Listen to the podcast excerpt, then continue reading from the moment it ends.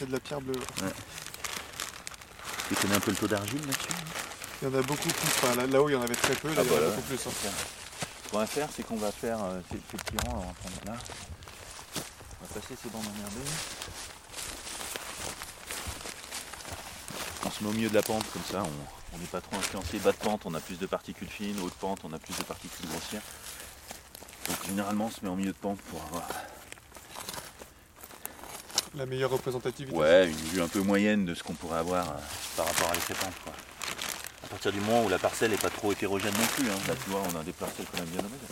Ah, tu les plantes aussi en. Il est dans la vigne, là, le pêche de vigne non C'est un amandier, ouais, le Un milieu de la vigne. pardon. Ouais. Je mise sur la floraison euh, en mars-avril Ouais. pour qu'il soit la star du coin, quoi. Et oui, c'est les premiers à, à fleurir. C'est ça. ouais. Je vais pas avoir beaucoup d'amandes a priori. Donc là, c'est quoi ton outil que tu utilises? Ça, c'est une tarière. C'est une tarière. Ouais, c'est une tarière qu'on fait faire euh, un équipementier assez spécial. Une tarière de. Elle est un peu large, elle a les 7 cm de large. Et ça permet de prendre un peu des. On des carotte, sur, euh, on carotte sur 25 cm, puisque le gros, euh, la majorité des micro-organismes sont dans ces 25 cm de sol. Alors tu en as encore en dessous, hein, mais Ouais. dans ces 25 cm, tu as l'oxygène, tu as le carbone, tu as l'eau, tu as les racines de plantes. Donc c'est là où où il y a la vie microbienne en fait. D'accord. En dessous, dès que tu passes 25-30 cm, ça chute énormément en abondance et diversité, parce que c'est beaucoup moins riche en matière organique, il y a beaucoup moins d'oxygène. Et tu prends combien d'échantillons comme ça dans une parcelle? Alors, ça dépend de la configuration de la parcelle. Si elle est, euh, si elle est assez hétérogène, on- des fois on fait un effort d'échantillonnage euh, un peu plus important. Soit on, on quadrille carrément la parcelle, soit on fait un, un effet un peu lissage où on fait une moyenne, mais tu vois sur une parcelle comme ça, alors il y a un effet pente, hein. mais elle est assez homogène en termes tu vois, de, de sol, de végétation, on ne le voit pas trop à cette époque, mais euh, donc on fait 6 coups de tarière, deux par interrang et on espace les interrangs. D'accord. Voilà. Et on se met pas, euh, voilà, on se met à peu près au centre de la parcelle à partir du moment où c'est une zone assez représentative. quoi.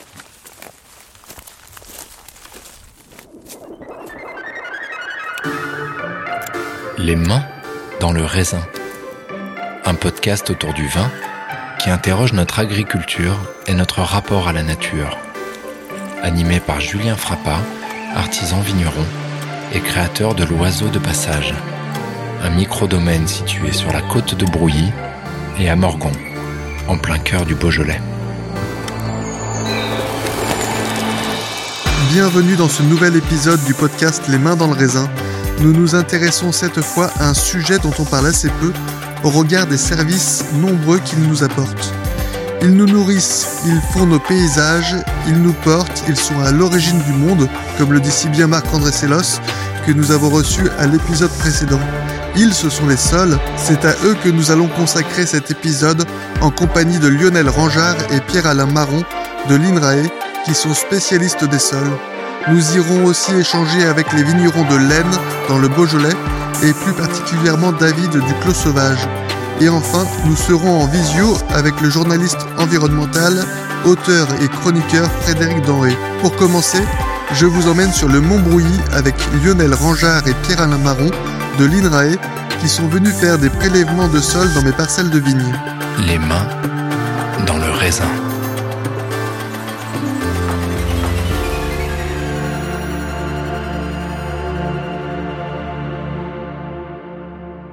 Bonjour Lionel Rangeard et bonjour Pierre Alain Marron. Vous travaillez à l'INRAE tous les deux en Bourgogne. Vous êtes spécialiste des sols, de la microbiologie des sols.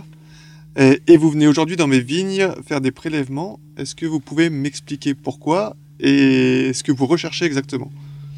Alors ce qu'on recherche, c'est d'analyser la qualité euh, microbiologique des sols viticoles euh, et de la relier au mode de production et aux pratiques viticoles et de commencer à faire un bilan sur cette qualité microbiologique parce qu'on parle souvent que les sols viticoles sont des sols qui sont pauvres euh, avec des pratiques assez agressives, une grosse consommation de, produits phytosanitaires et donc le, le but de nos travaux, c'est de regarder euh, l'impact de ces pratiques sur la qualité microbiologique des sols. Pour ça, vous avez monté un réseau, c'est ça, avec euh, différents Alors, vignerons? Ça fait longtemps qu'on travaille sur les sols viticoles, mais dernièrement on a monté euh, un projet qui s'appelle Ecovitisol, qui rentre par les modes de production, c'est-à-dire qu'on On va sur un territoire viticole et on discute avec les, les vignerons. C'est un projet qui est participatif, donc on travaille directement avec les vignerons.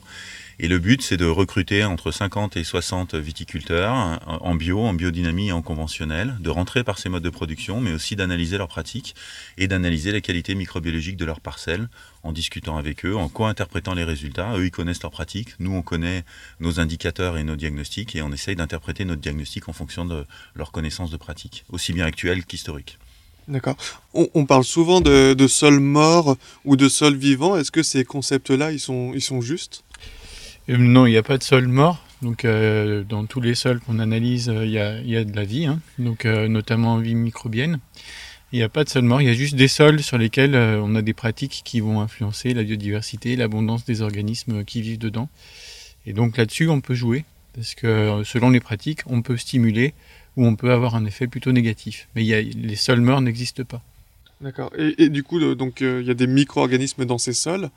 Euh, c'est quoi ces micro-organismes qui composent le sol? Lionel alors déjà, il y en a énormément. Hein. Quand on parle de, quand on donne des chiffres, euh, il y a un milliard de bactéries par gramme de sol mhm. et un million d'espèces. Donc on est sur un réservoir euh, d'abondance et de diversité microbienne et même génétique. Hein. Donc c'est là où on parle de sol vivant, quoi. Alors oui, voilà, on est sur des sols vivants. Euh, après, qui sont-ils? Eh ben, c'est vrai qu'on a tendance à regarder les micro-organismes toujours par le côté pathogène. C'est-à-dire que, surtout en ce moment avec les problèmes sanitaires, c'est-à-dire que les micro-organismes sont des vecteurs de maladies, mais il faut savoir que 99,9% des micro-organismes du sol sont bénéfiques ils dégradent la matière organique, donc ils font de la matière minérale qui fait la fertilité du sol, ils vont euh, améliorer la structure du sol, ils vont dégrader euh, les polluants, donc ils rendent énormément de services, ces micro-organismes. Et donc c'est pour ça que c'est important pour les vignerons d'avoir un patrimoine microbiologique. Donc on parle de patrimoine, c'est quelque chose d'acquis naturellement, mais de l'entretenir parce que ces services au quotidien, ben, ils permettent la productivité et même la protection euh, de la vigne contre des maladies.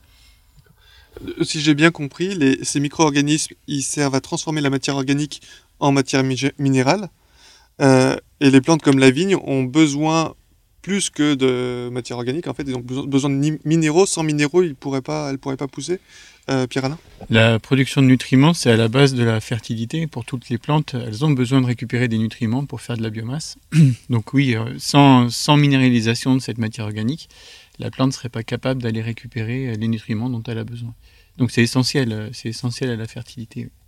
Et l'agriculture hors sol, ça fonctionne comment Du coup, là, du coup, il n'y a pas d'apport organique, et, du coup, transformation minérale, c'est-à-dire qu'ils apportent directement des, des engrais minéraux? C'est des solutions nutritives, oui. C'est des engrais minéraux qui sont amenés directement et qui sont directement assimilables par la plante. C'est comme en grande culture, où on met du NPK, des ammonitrates, et on amène directement les éléments de minéraux. C'est-à-dire que ça nourrit la plante, mais ça nourrit pas le sol. Et donc, on entretient euh, globalement une productivité végétale, mais on n'entretient pas la qualité microbiologique ou même plus largement biologique du sol. Parce que le sol a besoin de matière organique, notamment euh, pour nourrir les organismes qu'il compose, mais aussi pour sa structure, sa stabilité structurelle, sa réserve hydrique, etc. etc. Voire même, on peut contre-sélectionner des micro-organismes bénéfiques, puisque la plante n'a plus besoin de ces micro-organismes, sinon on lui apporte tous les minéraux euh, de façon artificielle, et du coup, elle ne va pas sélectionner les micro-organismes qui normalement peuvent faire le travail le, mieux possible.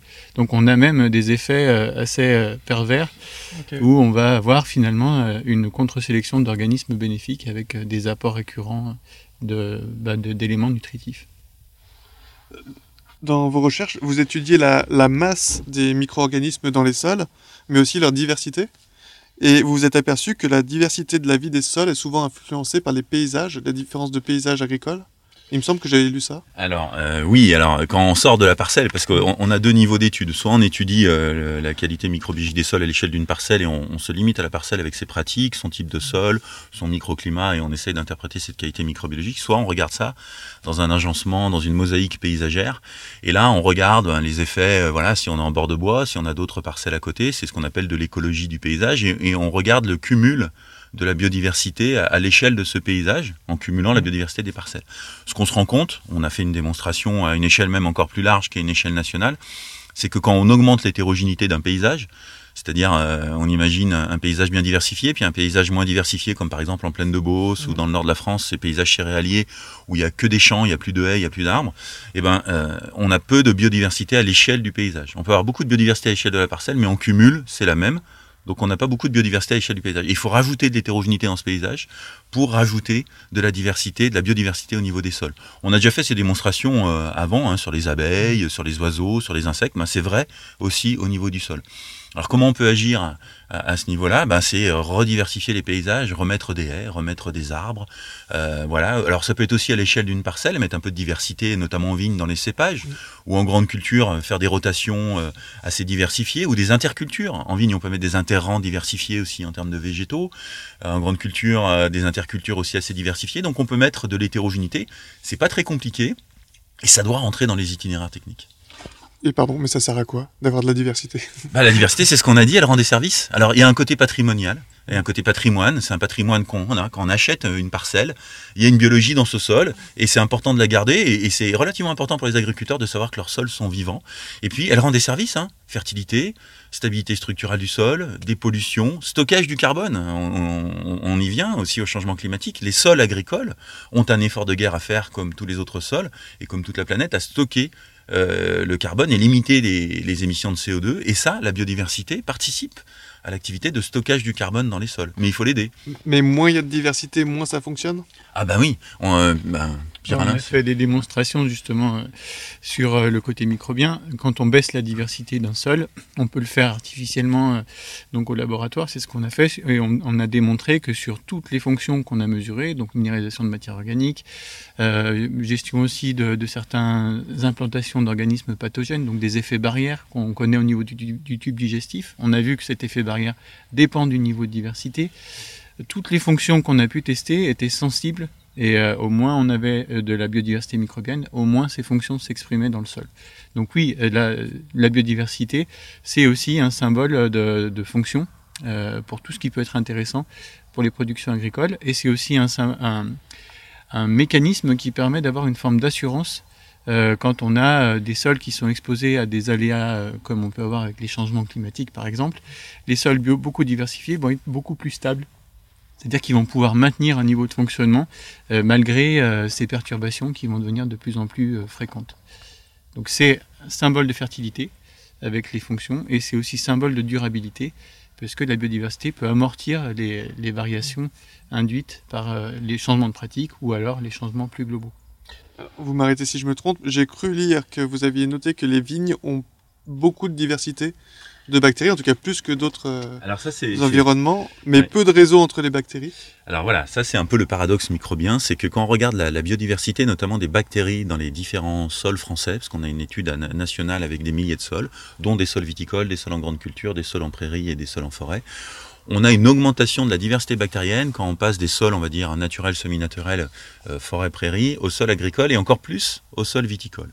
Comment on l'explique cette augmentation de diversité bactérienne? C'est que, en fait, euh, quand on va dans, cette, euh, dans ce gradient, on augmente la perturbation du sol avec les pratiques en grande culture et encore un peu plus les pratiques viticoles. Et en fait, les bactéries réagissent à ça. Ce sont des organismes assez opportunistes et qui créent de la diversité quand il y a de la perturbation. En écologie, on appelle ça la loi de la perturbation intermédiaire. C'est-à-dire qu'on est dans des écosystèmes qui sont perturbés mais moyennement, et donc ça crée de la diversité chez les bactéries. Chez les champignons, on s'arrête à la grande culture, c'est-à-dire que ça augmente jusqu'à la grande culture, entre forêt, prairie, grande culture. Par contre, ça redescend au niveau de la vigne, c'est-à-dire qu'en vigne, la perturbation est trop forte pour les champignons, et donc on perd de la biodiversité. Et alors, cette augmentation de diversité chez les bactéries, elle est accompagnée par contre d'un autre effet qui se coule, qui est un peu négatif, c'est que ces bactéries, elles sont en réseau et on est capable aujourd'hui de mesurer ces réseaux d'interaction. C'est à l'image des réseaux sociaux. Hein. Les bactéries communiquent entre elles, elles travaillent entre elles, et c'est pas une bactérie toute seule dans son coin qui est capable de faire les grandes fonctions dont on a parlé avant, la fertilité, etc. C'est la communauté qui travaille en interaction. Et ces réseaux d'interaction dans les vignes, ils sont dégradés. Ils sont dégradés aussi dans les grandes cultures, mais là où ils sont le plus dégradés, c'est dans les vignes, alors qu'en forêt, il y a moins de diversité, mais les réseaux sont très complexes, ils sont euh, très fortement connectés. Et cette dégradation de réseaux entraîne des, populations bactériennes qui ne travaillent plus les unes avec les autres, et donc en termes de fonctionnement, eh ben, ça marche un peu moins bien. Donc on a une augmentation de diversité, c'est-à-dire potentiellement plus de réseaux, plus d'interactions, mais il y en a moins, parce que les pratiques viticoles dégradent ces réseaux d'interaction. Elle travaille en collectivité, quoi. Elle travaille moins. Alors, il y a plus de diversité un peu opportuniste dans les vignes, mais il y a moins de travail en collectivité. Et donc, globalement, les sols sont moins fonctionnels. À l'image de notre société. Alors, euh, je ne sais pas si c'est à l'image de, Non, de certaines sociétés, on peut dire, mais même historiques. Euh, Est-ce que vous voyez une différence d'interaction euh, des bactéries selon les pratiques aussi, qu'on soit en conventionnel, en bio ou en biodynamie même? Alors, euh, selon les modes de production, ça c'est un, un des premiers rendus du programme Ecovitisol où on compare les modes de production. On a beaucoup plus de réseaux d'interaction, enfin de complexité dans les réseaux d'interaction en biodynamie, en comparaison du bio et du conventionnel qui sont à peu près similaires, même si des fois le, le bio, euh, on, croit toujours qu'il va être meilleur que le conventionnel, mais des fois il n'est pas toujours meilleur. Donc la biodynamie a l'air d'améliorer euh, d'un peu sublimer ces réseaux d'interaction entre les micro-organismes euh, par rapport au conventionnel et au bio. Et pourquoi d'ailleurs en bio il serait moins bon que le conventionnel? C'est parce qu'on travaille plus les sols? Alors c'est un peu le problème du bio aujourd'hui, c'est que on a remplacé le désherbage chimique par du désherbage mécanique et que notamment en système viticole, euh, on est encore dans une dynamique où on n'enherbe pas encore suffisamment les vignes et on est dans une élimination du couvert, euh, soit totale, soit de façon assez récurrente. Et, donc il y a beaucoup de travail du sol, même si on pense gratter euh, superficiellement le sol, ça a un impact sur les micro-organismes qui sont dans les 10-20 premiers centimètres du sol. Donc tout travail du sol est très agressif pour la microbiologie du sol, c'est même la pratique la plus agressive. hein. Et donc, ben, en bio, on a limité les phytos, mais on augmente le travail du sol. Et donc, ça, ça fait que dans certaines parcelles de bio, des fois, on n'est pas meilleur, voire même moins bon que dans des parcelles conventionnelles. Tout dépend de sa pratique. Tout dépend des, des autres pratiques, indépendamment du cahier des charges du bio, en fait.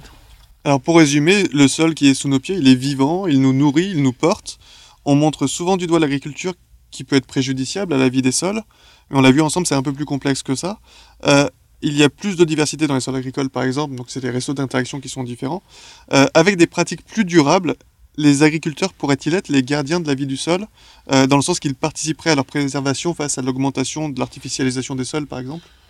Mais bien sûr, les agriculteurs ont un, double rôle à venir, euh, et c'est un rôle qui, qui les sensibilise, c'est euh, faire la promotion de la biodiversité de leur sol pour avoir des services rendus et pouvoir se sortir euh, d'une certaine forme de viticulture ou d'agriculture, trop basée sur les intrants ou trop basée sur la mécanisation. Et puis ils ont euh, l'autre effort à faire, l'autre rôle environnemental qui est de stocker du carbone. Voilà, donc euh, la promotion de la biodiversité et le stockage du carbone, c'est un peu les deux piliers de l'agroécologie, et cette agroécologie, elle est beaucoup plus durable que ce que l'on a fait jusqu'à présent. Eh ben, merci à tous deux d'avoir accepté de répondre à mes questions, et puis je suis très curieux de voir les résultats du coup des, des prélèvements. Dans quelques mois, au printemps, on aura tout ça. Merci. Merci Julien. Merci.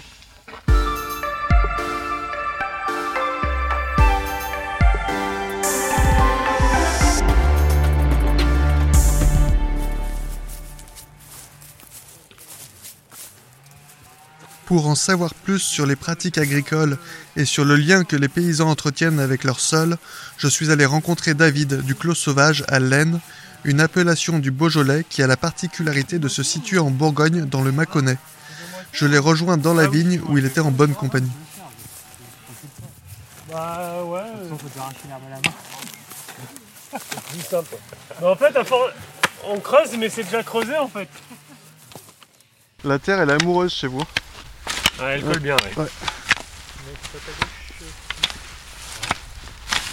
Pourquoi vous êtes en train de piocher et pas de passer du désherbant Bah, parce que on est, c'est une parcelle qui est en agriculture biologique et que bah, on est tous vignerons euh, en agriculture biologique, voire plus. Et du coup, euh, bah, un des outils euh, les plus efficaces en bio, c'est nos mains et nos bras et une pioche pour enlever l'herbe autour des ceps de vigne qu'on n'arrive pas à attraper autrement. Là, vous êtes un petit groupe, là, vous êtes 5. Ouais. En gros, vous donnez un coup de main à un ami vigneron, c'est ça Ouais, alors c'est une surprise, donc il faudra, euh, faudra se caler sur la date de diffusion. Mais en gros, oui, c'est un vigneron, un copain vigneron euh, qui a un problème euh, de santé et du coup, euh, il peut pas s'occuper pour l'instant de ses vignes. Alors on, on lui file un coup de main pour pas qu'il soit en retard euh, par la suite euh, dans les travaux. Et donc c'est une petite surprise qu'on lui fait quand il reviendra. Et ben, il verra sa parcelle euh, plus belle qu'avant, enfin on l'espère. Toi, c'est David, donc du Clos Ouais. Sauvage. Oui. Bah, autour de moi, on va dire un petit peu qui j'ai. J'ai Jean-Baptiste Chardini. Chardini. Simon Mialon. Simon qui va. si j'ai peut-être pas tout compris, mais tu vas reprendre les, Les- de Pierre Boyard? les parcelles de Pierre Boyard, c'est ça L'exploitation de. avec euh, Clara. Coquille, qui euh, a déjà repris des vignes en fait en 2019. des vignes euh, qui appartiennent à sa grand-mère à Clessé. D'accord. Et là, depuis cette année, ben, on a repris euh, l'activité de Pierre en plus. Et à côté, j'ai une dernière personne, jambon, de chasse-là. Philippe Jambon de Chasselas. Très bien. Et donc toute cette bande-là, vous êtes... C'est le plus jeune de l'équipe, voilà. Et toute cette bande-là, vous faites partie de Biojolène. Oui, effectivement, ouais. Euh, l'historique de. ah, ouais, c'est peut-être euh, le plus jeune qui peut répondre sur l'historique de la biojolène, mais euh, c'est. Hein, Philippe? L'historique de la C'est biojolène. c'est quoi la Biojolène Ah, Il y, a, il y a une bonne dizaine d'années, à- en fin de période, euh, en fin de période, de- en fin de saison de vigne, il restait plus que des bio dans les vignes. Les autres avaient fini leur saison. Et il n'y avait plus que des bio qui se battaient contre l'herbe, alors que les autres en culture euh, chimique avaient fini la saison. Et on fait partie des Beaujolais de Saône-et-Loire. Et à une époque où il y avait un peu un, il y avait un peu un Le bio était pas à la mode, quoi. le bio n'était pas à la mode. Et puis le- la politique du Beaujolais, toujours un peu comme ça, venait du Rhône, venait de Villefranche quoi. Et nous on était en Saône-et-Loire, mais on avait comme des Beaujolais. Et on n'avait pas de cru. Donc on n'était pas forcément bien considéré par les gens du Rhône parce qu'on était en Saône-et-Loire. Et pas forcément bien considéré par les Bourguignons parce qu'on faisait des Beaujolais. Donc des difficultés, même les chimiques avaient des difficultés par exemple pour avoir l'agrément. On était un peu marginalisé parce que c'était c'était petit quoi. Donc l'idée a dit ben c'est De se regrouper. on a des terroirs très intéressants et, et personne ne nous connaît trop, parce que c'est pas très connu, les Beaujolais de Saône-et-Loire. Les crus étaient connus, mais pas trop les Beaujolais. Donc on a fait une petite euh, manifestation modeste euh, pour qu'ils viennent voir que, en fin de compte, euh, les plus grands vins, c'est pratiquement chez nous, quoi. Pas grâce à nous, mais grâce à notre terroir, quoi. Je retourne vers David. Du coup, on va prendre un peu l'exemple de ton exploitation, mais sur le travail des sols, euh, aujourd'hui, comment tu les travailles toi chez toi euh, En essayant, j'imagine, d'être le moins impactant, d'être le plus respectueux de la vie des sols? Quel type de travail tu mets en place? Alors, déjà, euh, tu parles d'exploitation. Alors, J'aime pas ce mot. Ouais, Euh, on n'exploite pas forcément la terre. Je préfère le mot de ferme ou de, ou de clos, justement, ou de domaine. Enfin, de ferme, c'est pas mal. Parce que euh, dans notre projet, donc au Clos Sauvage, bon, on est entre guillemets une ferme. On aimerait bien, en tout cas, atteindre euh, une ferme vigneronne, c'est-à-dire que bien sûr, la vigne et le vin prendraient euh, la part principale du projet. Mais l'idée, c'est aussi de développer d'autres activités autour, peut-être de, l'arboriculture, un peu d'élevage, pour bah, déjà être résilient, d'avoir une ferme autonome, et donc de produire du fumier pour nourrir nos vignes, nous, les vignes pour boire un peu de vin et pour vendre, et l'arboriculture pour se diversifier. Enfin, donc c'est voilà, déjà l'idée du Clos Sauvage, c'est ça, c'est une ferme plutôt en autonomie avec plusieurs productions. Euh, voilà, donc ça c'est déjà une philosophie qui est importante pour nous. Et après sur le travail du sol, euh, alors moi je l'ai un peu appris ailleurs parce que je suis pas originaire d'ici. Euh, je suis originaire du, enfin je suis originaire du Nord, mais j'ai beaucoup travaillé dans le Sud-Ouest, euh, donc dans un domaine en On faisait pas mal le, le semis, euh, le semis entre les rangs de vignes. Et donc j'essaye d'appliquer ça dans les, sols du Beaujolais. Euh, donc euh, notre travail du sol, en fait, on essaie de le limiter de moins en moins. Parce qu'on se dit que quelle est la différence entre un sol qui a reçu beaucoup de chimie et, euh, donc qui a plus une herbe, avec un sol qui est tous les mois travaillé et qui ressemble à la même chose, c'est-à-dire un désert. Donc l'idée, nous, c'est de semer, euh, on sème pas mal euh, euh, d'espèces dans nos, vignes, donc en- en- entre nos pieds de vigne, pour ensuite avoir un courberge végétal qui apporte bah, l'aliment à la vigne, qui en même temps le protège du soleil dans les fortes périodes de chaleur. Euh, et euh, en même temps, ça nous limite le travail du sol et ça travaille même les sols puisque les racines de ces espèces que l'on plante euh, ont un rôle de structuration et d'aération du sol. C'est ça, vous, sélectionnez les espèces Ouais. euh, par rapport à leurs racines, comment elles vont décompacter le Voilà. sol, ce qu'elles vont pouvoir apporter aussi en azote. Enfin, En- vous sélectionnez les espèces que vous plantez. Voilà, exactement. En fonction des objectifs par parcelle. Donc, par exemple, on va avoir une parcelle qui va être euh, en manque de vigueur euh, ou une parcelle qui aura un problème de structuration du sol. Et effectivement, on va choisir des espèces qui vont pouvoir répondre à cet objectif-là. Donc, par exemple, un sol qui manque peut-être un peu de vigueur, on va semer des légumineuses. Donc, ça va être de la févrole, ça va être de la veste, veste, euh, même si la veste, euh, on, la- on- on essaie de, de l'éviter euh, quand Ouais, elle pousse naturellement. Euh, donc ça c'est un exemple. Et après quand on a un ensemble de, on dirait un problème de sol, c'est-à-dire de structuration du sol qui n'est pas assez aéré ou voilà, là on va plutôt semer des, hum, des céréales, des graminées, donc euh, du seigle, de l'orge, euh, qui vont avoir avec leur chevelure racinaire un effet de décompaction naturelle. Et, euh, et voilà. Tu as des parcelles différentes, des sols qui sont différents, y compris dans la structure ou même dans la géologie. Mhm. Est-ce que tu fais donc pas for- forcément tu fais pas le même travail partout Non. Tu l'adaptes euh, selon tu peux enherber plus à certains endroits, à d'autres tu dois quand même limiter la concurrence. J'ai pas du coup, oui, j'ai pas du tout la même stratégie. Euh, notamment, euh, je fais une distinction avec les, les jeunes vignes. Euh, là, j'ai planté dans une parcelle en Saint-Véran euh, de la vigne. Donc, on a quand même travaillé les sols pour, euh, pour la rendre plus fine, pour pouvoir planter plus facilement. Et du coup, ça a créé une sorte de choc pour la terre, pour le sol. Donc, le but, c'est de la régénérer de la restructurer. Et donc, par exemple, sur ces jeunes plantations qui ont, euh, avant la plantation, reçu un travail du sol un peu imposant, important, là, on va agir sur euh, la structuration du sol. Donc, on va mettre plutôt des, des céréales, des graminées. Donc, qui vont permettre de euh, remodeler le sol, de, lui retrouver des horizons naturels, etc. Donc, ça, c'est un exemple qu'on a fait sur une parcelle qui était en argilo-calcaire sur les Saint-Véran. Euh, après, les sables, euh, c'est de nature très légère, un sol assez sableux, c'est un sol déjà assez grumeleux, assez sableux. Donc au niveau de la structuration du sol, euh, sachant qu'on passe pas non plus des gros outils, puisqu'on travaille avec des chenillards, nous, on n'est pas avec des gros enjambeurs, du coup, c'est plutôt la question de, de- d'amener de l'azote qu'on essaye de faire. Donc là, on va amener, parce que le sable, c'est des sols assez pauvres, donc qui gardent pas beaucoup d'éléments euh, minéraux.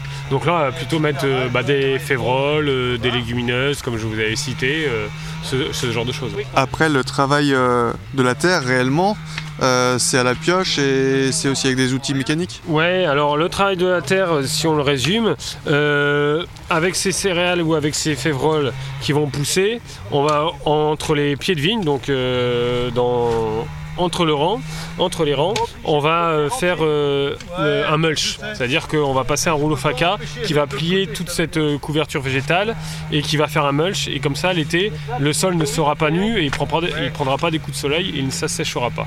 Donc ça c'est pour la partie entre les rangs. Après entre les pieds par contre, effectivement on va éviter euh, la concurrence euh, de l'herbe. Donc là on va passer ce qu'on appelle des lames intercept. C'est des espèces de lames qui vont euh, à chaque quand ils vont toucher le pied vont s'effacer et vont revenir pour travailler euh, comme une bineuse en fait. Ça va biner le sol. vraiment désherber Ouais. juste légèrement, euh, mais pas en profondeur. Pas en profondeur. Voilà, sur les premiers centimètres et entre les pieds de vigne, pas dans les rangs. Et ensuite, bah, pour la finition, on sort la pioche, euh, effectivement. Donc notre travail du sol est assez léger et on le souhaite comme ça. Toi, tu as fait des études d'agronomie au départ, de ce que j'ai compris. Ouais. C'est d'agronomie et aussi d'agroforesterie. Oui. Tout ça, ça te sert aujourd'hui euh, dans ton approche euh, agricole et, aussi du sol? Euh, oui, complètement.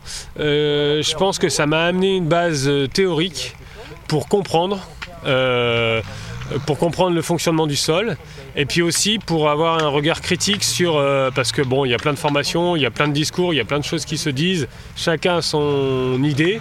Et en fait, c'est vrai a d'avoir une formation de base euh, assez théorique, ça nous permet d'avoir un sens critique sur ce qui est dit et de prendre du recul et de se dire, bah, en fait, euh, quand des choses sont dites, faut peut-être quand même les vérifier avant sur le terrain, avant de penser que c'est la vérité. Quoi. Voilà, il n'y a pas de vérité. A- voilà, donc euh, c'est ça, c'est ça que ça m'a appris surtout ces études d'agronomie, c'est d'avoir une base scientifique pour être capable après de prendre du recul sur les choses qui sont dites euh, un peu euh, comme ça à l'emporte-pièce ou même pas à l'emporte-pièce, mais des discours généraux. Quoi. To- Toi, tu as quel rapport avec ce sol là, sur lequel on marche, que tu pioches, que tu travailles toute la journée Tu as lu euh, Le droit du sol d'Étienne Davodo, Mm. Ouais. que je viens de lire il n'y a pas longtemps et qui m'a pas mal fait réfléchir aussi. Il y a un cheminement un peu plus introspectif euh, dans ce livre. En le lisant, tu t'es posé des questions sur toi, ton rapport que tu avais au sol, euh, ou pas forcément, je sais pas. Ah si si, euh, bah si si, c'est vrai que ce livre fait réfléchir. C'est c'est l'histoire euh, d'un randonneur qui va du Lot, c'est ça, qui va du Lot. Oui, on suit le cheminement d'Étienne Davodo qui part d'une grotte dans le Lot avec des parures rupestres, des peintures rupestres dans la grotte et qui va jusqu'à la- le, le centre d'enfouissement de Bure et qui s'interroge euh, sur notre planète, sur notre sol et quel rapport on a à ce sol. Et ouais, par exemple, moi je vais te dire euh, un petit peu ce que ma vision un peu naïve et idéaliste quand j'ai lu ça, mais je me suis dit tiens les, les vignerons c'est aussi un peu les gardiens des sols, c'est-à-dire que toutes ces parcelles là que vous avez, vous les protégez, vous les entretenez. Il y a des vignerons qui sont passés avant vous pendant des siècles et des siècles, qui ont construit ce sol là, et vous vous continuez à entretenir ce patrimoine. J'avais ce sentiment là un petit peu d'être euh, un peu le gardien de ce petit bout de terre quoi. Bah oui, c'est ça. euh, Quand on applique ces, ces- théories, on va dire, en tout cas, euh, quand on pratique une agriculture biologique ou qui va euh, dans le sens de la, biologie et de l'écologie, c'est sûr que euh, inconsciemment, on a cette idée de, bah, de protéger nos sols pour que les générations futures. Moi, je suis papa de, de trois petites filles, et euh, c'est vrai que quand on pioche, bon, c'est c'est- plus fatigant que, que de passer les produits. Mais euh, par contre, on se dit que euh, on va léguer quelque chose après aux générations futures, et, et je pense que eux vont être contents qu'on ait fait ce- cet effort-là euh, au temps actuel. Et, et en même temps, tu contribues à construire ce sol encore Oui, oui. parce que tu le modifies par tes pratiques agrico- agricoles, donc tu amènes un peu ta pierre à l'édifice. Oui. Puis après, ce que j'aimerais bien, c'est aussi le transmettre. Ouais. C'est-à-dire que bah, c'est ce qu'on fait là en ce moment, mais c'est de, d'expliquer ce que je fais, ce que je teste, pour, euh, pour qu'ensuite bah, les autres puissent répliquer euh, le, le schéma. Et alors, du coup, pour finir, euh, qu'est-ce que tu testes? Euh, Qu'est-ce que tu aimerais tenter, euh, travailler différemment au domaine? Alors, sur le travail du sol ou pas Oui, sur, le- sur le- forcément, sur le euh, travail du sol, toujours. Sur le travail du sol, bah là déjà pour moi, euh, déjà le rouleau faca et euh, le paillage, pour moi ça va être une nouveauté parce qu'avant euh, ce, ce- ce sol que je semais, je le broyais et je le réincorporais au sol pour lui donner des éléments nutritifs, pour un peu le booster. Mais après euh, j'ai évolué dans ma réflexion. Donc déjà là euh, j'ai ce test là qui est en cours. Euh, le deuxième chose c'est que ces semis, ces couverts végétaux là, c'est facile sur les vignes en 2 mètres. Par contre, sur les vignes en 1 mètre, 1 mètre 20, donc les vignes étroites, c'est plus compliqué. Donc là, j'ai fait deux parcelles tests pour voir un peu comment ça allait, se passer. Donc sur le travail du sol, on est là. Et après, euh, bah, vous l'avez bien compris, nous, le travail du sol, euh, plus que par des machines, on le fait avec le vivant, avec le végétal.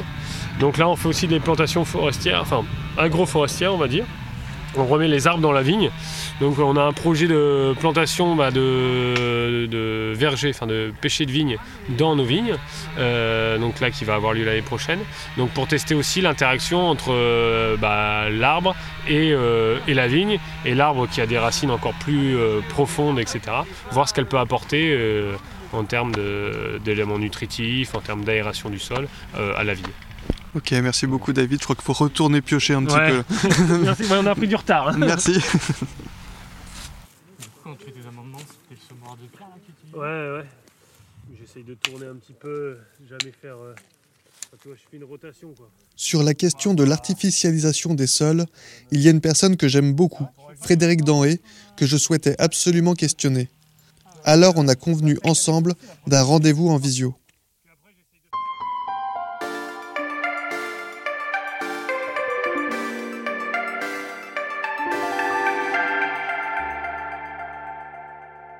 Bonjour Frédéric, merci d'accepter de répondre à mes questions. Alors tu es journaliste, auteur, chroniqueur, spécialisé dans les questions d'environnement. Tu es même ingénieur de l'environnement. Euh, tu as écrit de nombreux livres, dont deux qui traitent du sol et qui nous intéressent particulièrement. C'est Cessons de ruiner notre sol et une seconde version actualisée euh, qui a un autre titre, Le sol, enquête sur un bien en péril. Alors pour commencer, euh, est-ce qu'on observe aujourd'hui en France une baisse de la surface des terres agricoles au profit des zones pavillonnaires ou des centres commerciaux par exemple? Oui, alors partout depuis euh, bah, depuis les Trente Glorieuses, il y a une ce qu'on appelle une artificialisation des sols, c'est-à-dire une couverture des sols par du macadam ou, du béton euh, à un rythme euh, alors à un rythme qui est difficile à qui est difficile à évaluer. Moi, dans mon premier livre, je l'avais évalué à euh, à 17 mètres carrés par seconde, me semble-t-il. Euh, sauf qu'en fait, je me suis trompé. Je me suis rendu compte ensuite que euh, on, on est incapable en France d'avoir un chiffre précis. Euh, C'est-à-dire que selon les types de mesures dont on dispose, par satellite, par avion, en analysant le cadastre, en écoutant les gens qui connaissent le terrain, euh, les chasseurs et les agriculteurs, enfin, il y a plein de méthodes différentes. on n'obtient pas du tout les mêmes mesures, on obtient des chiffres qui varient du simple au décuple. C'est-à-dire que ce chiffre de 17 mètres carrés, en fait, il se trouve entre 6 et 60 mètres carrés de sol qui disparaissent par seconde. Euh, alors pourquoi on ne sait pas mesurer alors que pour moi c'est un grand mystère. Bon en fait non, c'est pas si mystérieux que ça. La France est capable de balancer une bombe euh, depuis un PC situé euh, ici à Paris sur un pick-up roulant à 50 km heure au fin fond de l'Afghanistan. Donc elle est capable d'avoir la connaissance du sol à l'échelle du mètre carré. Et en France, on n'est pas capable. La marge d'erreur est tellement énorme qu'en dessous de 25 hectares, on ne sait plus, en gros. Moi, je dirais que euh, à qui profite le crime? On n'a pas trop. On n'a pas envie de savoir. On n'a pas envie de savoir. Et a fortiori, enfin a fortiori, pardon, et, et preuve en est que euh, les seules structures qui sont parvenues à bien connaître les sols, pas au mètre carré près, mais pas loin, c'est bah, par exemple euh, la SAFER euh, qui s'occupe de la région Normandie, qui a mis en place un observatoire très précis qui s'appelle Vigisol. Et eh bien depuis que cet observatoire existe, ils en sont à, à leur troisième campagne de mesure. Comme par hasard, l'artificialisation diminue. Pourquoi? Parce que les élus ont face à eux le poids de leur responsabilité s'ils continuent à, euh, à, faire du pavillon et de la rocade et de la ZAC, c'est-à-dire voilà la carte aujourd'hui, voilà à quoi ça va ressembler demain, et c'est précis, euh, c'est précis à aller à, 10 mètres carrés près. Et, et c'est quoi le problème de l'artificialisation des sols du coup? En gros, il y a moins de, il y a moins de sols agricoles, très bien. Euh, ceci dit, il y a moins d'agriculteurs aujourd'hui. Et il y a plus euh, de personnes qui habitent en France, a priori. Donc, euh, c'est quoi le problème de l'artificialisation? Alors effectivement, tu as raison, tu as posé la bonne question. Il y a moins d'agriculteurs, on peut produire autant, si ce n'est plus qu'avant, euh, sur moins de surface, enfin sur moins de surface, avec moins d'agriculteurs, donc pourquoi gêner? Et puis le sol a toujours été euh, euh, en quantité, il nous a toujours fourni tout ce qu'on lui demandait, donc pourquoi s'en préoccuper? C'est juste parce que le sol, c'est un, un écosystème, c'est un milieu vivant qui n'est pas renouvelable à l'échelle de la vie humaine. Un sol de qualité, c'est 10 000 ans d'évolution naturelle, et que si on le recouvre, ses fonctions, les fonctions de cet écosystème ne sont plus assurées. Donc le sol, il va pas mourir, mais il va être dans un tel, dans un tel état de, de latence, de d'hibernation que dès lors qu'on le, qu'on le découvrirait à nouveau, il faudrait attendre 10 ans, 20 ans avant de retrouver ces fonctionnalités euh, dont on bénéficie, parce que la première de ces fonctionnalités, c'est la fertilité naturelle qui vient alimenter notre agriculture. Donc voilà, avec l'artificialisation, on perd des sols, on perd en fait l'accès à un trésor qu'on est incapable de créer, qui est celui de la fertilité naturelle. Et le, du coup, le sol, il a une valeur patrimoniale aussi? Mais c'est tout le paradoxe en France, c'est que le sol nous nourrit, il nous nourrit, nous, pays de paysans, dont la richesse n'est jamais venue que de l'agriculture, nous, pays de paysans tellement riches euh, en bouffe finalement qu'on n'a jamais été un pays qu'on n'a jamais été un pays d'émigrants euh, et pourtant on n'y fait pas attention. Le sol n'existe que par sa valeur symbolique, c'est-à-dire le sol porte nos cathédrales, le sol porte la mémoire familiale, le sol il accueille nos, nos morts et mais mais mais il n'a pas de valeur en soi, il n'a pas de valeur en tant qu'écosystème, en tant que support de la vie parce qu'il est vivant.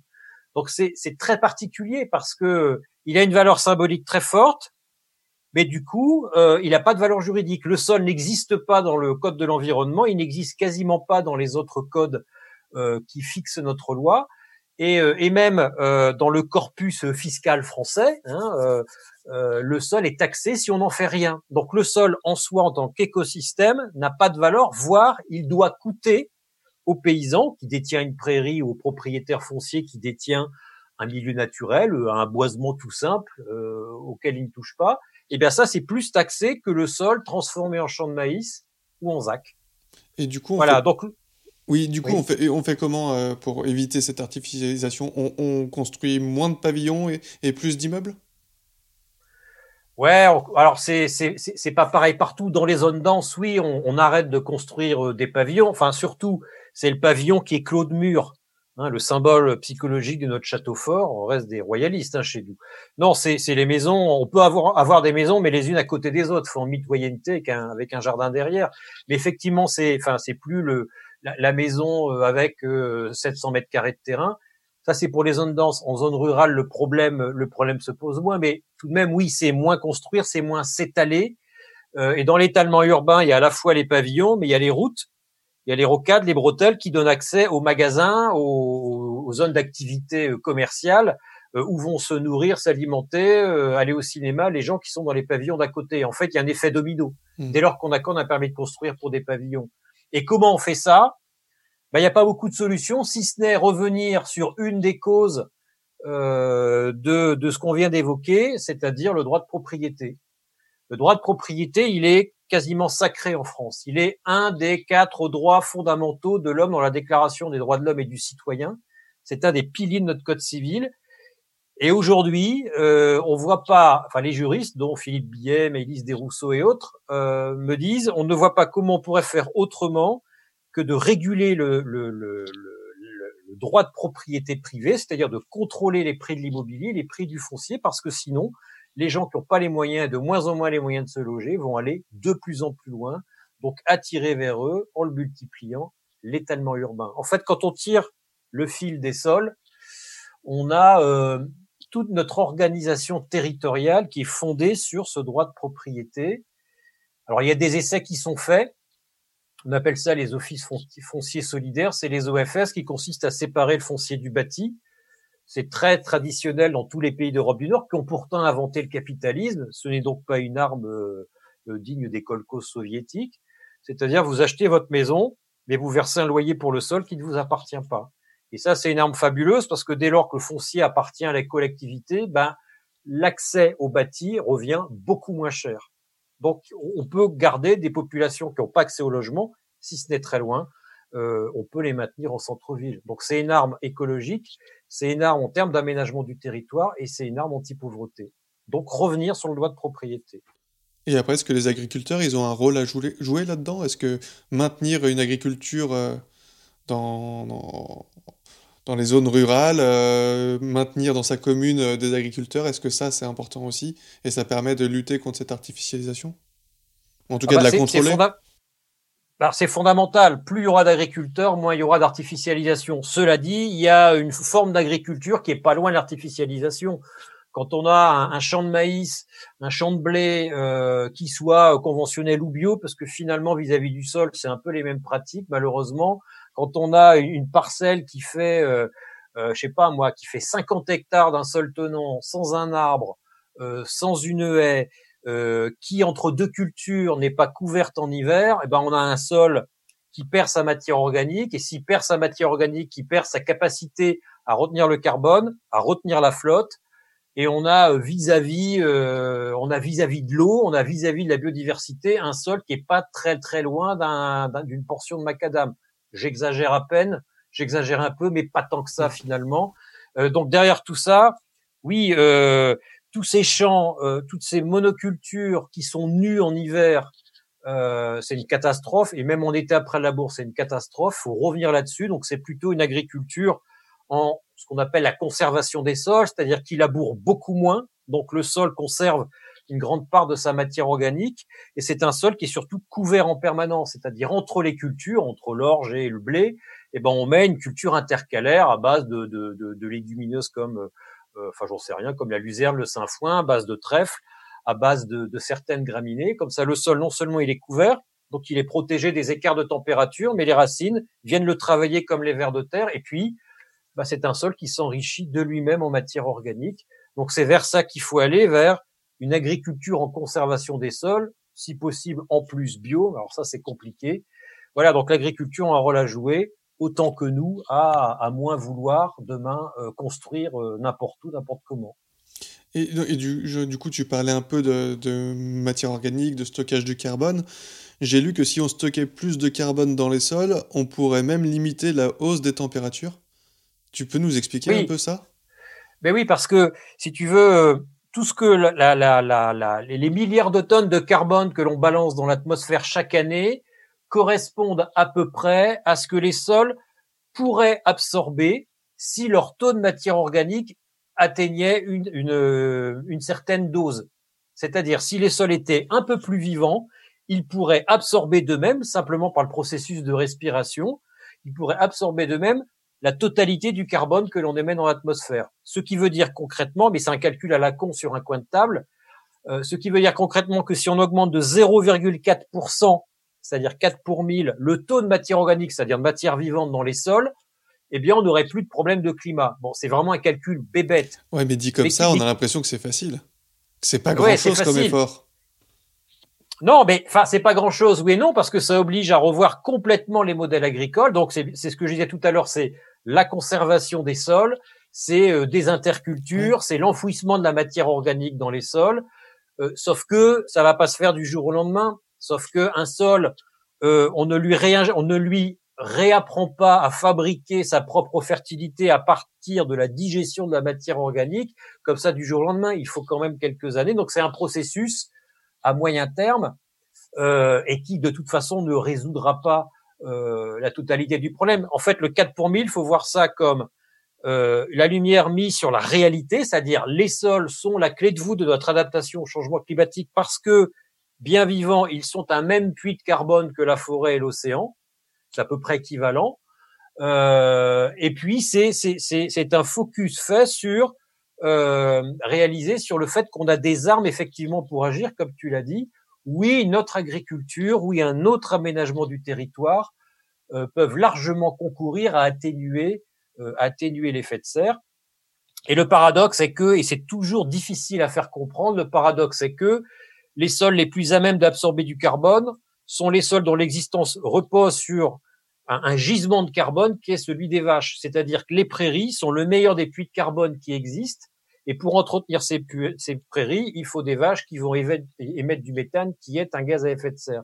Mais il faut se placer sur un temps long sur 30 à 40 ans, une prairie aura absorbé à peu près la totalité du méthane qui aurait été émis.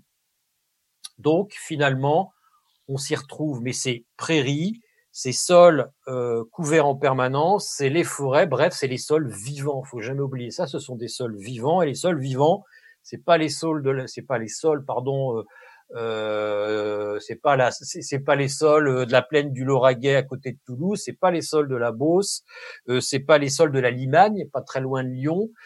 Euh, c'est pas les sols d'une viticulture euh, traditionnelle euh, où, où alors déjà par nature les sols sont pauvres, mais en plus on les travaille tellement qu'ils le sont encore plus.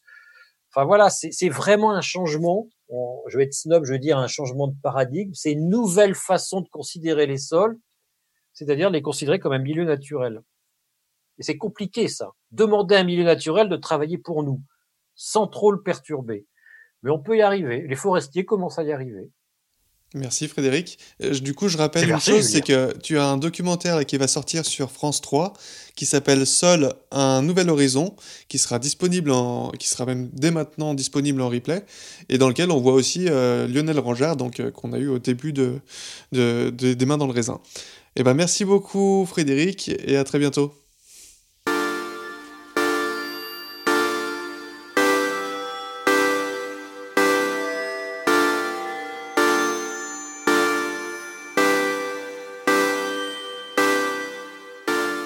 Pour conclure, je ne peux m'empêcher de vous faire écouter cet extrait d'une conférence sur les sols de Marc-André Sellos qui a eu lieu au Musée des Confluences à Lyon le 11 février 2022. Et là, on touche à quelque chose, d'un problème moral entre ce que font les villes et ce que font défont les campagnes. Nous sommes en train de ne pas transmettre à nos enfants le patrimoine dont nous avons joui. Nous ne sommes pas de bons pères et mères de famille. Ce sol, vous voyez, il est piétiné par l'excès de labour, par les pesticides, les engrais minéraux et l'artificialisation. Mais aujourd'hui, on peut faire des plans d'utilisation des sols plus responsables. On peut travailler avec du fumier on peut travailler sans labour. On peut travailler différemment, au moins dans quelques cas. Je dis pas que des fois il faudra pas labourer. Je dis pas que des fois il faudra remettre un peu d'engrais parce qu'on a un déséquilibre entre l'azote et le phosphate dans un sol. Je dis pas que de temps à autre, certaines années, les années à mildiou par exemple, comme euh, l'année précédente hein, sur le, le, vignoble, il faudra pas utiliser les pesticides. Mais je dis qu'on peut très largement rendre exceptionnel ces usages incompatibles avec la durée des sols. Ce que j'ai voulu vous dire, avant tout, c'est que le sol, c'est quelque chose qui est beau et bienfaiteur de l'humanité.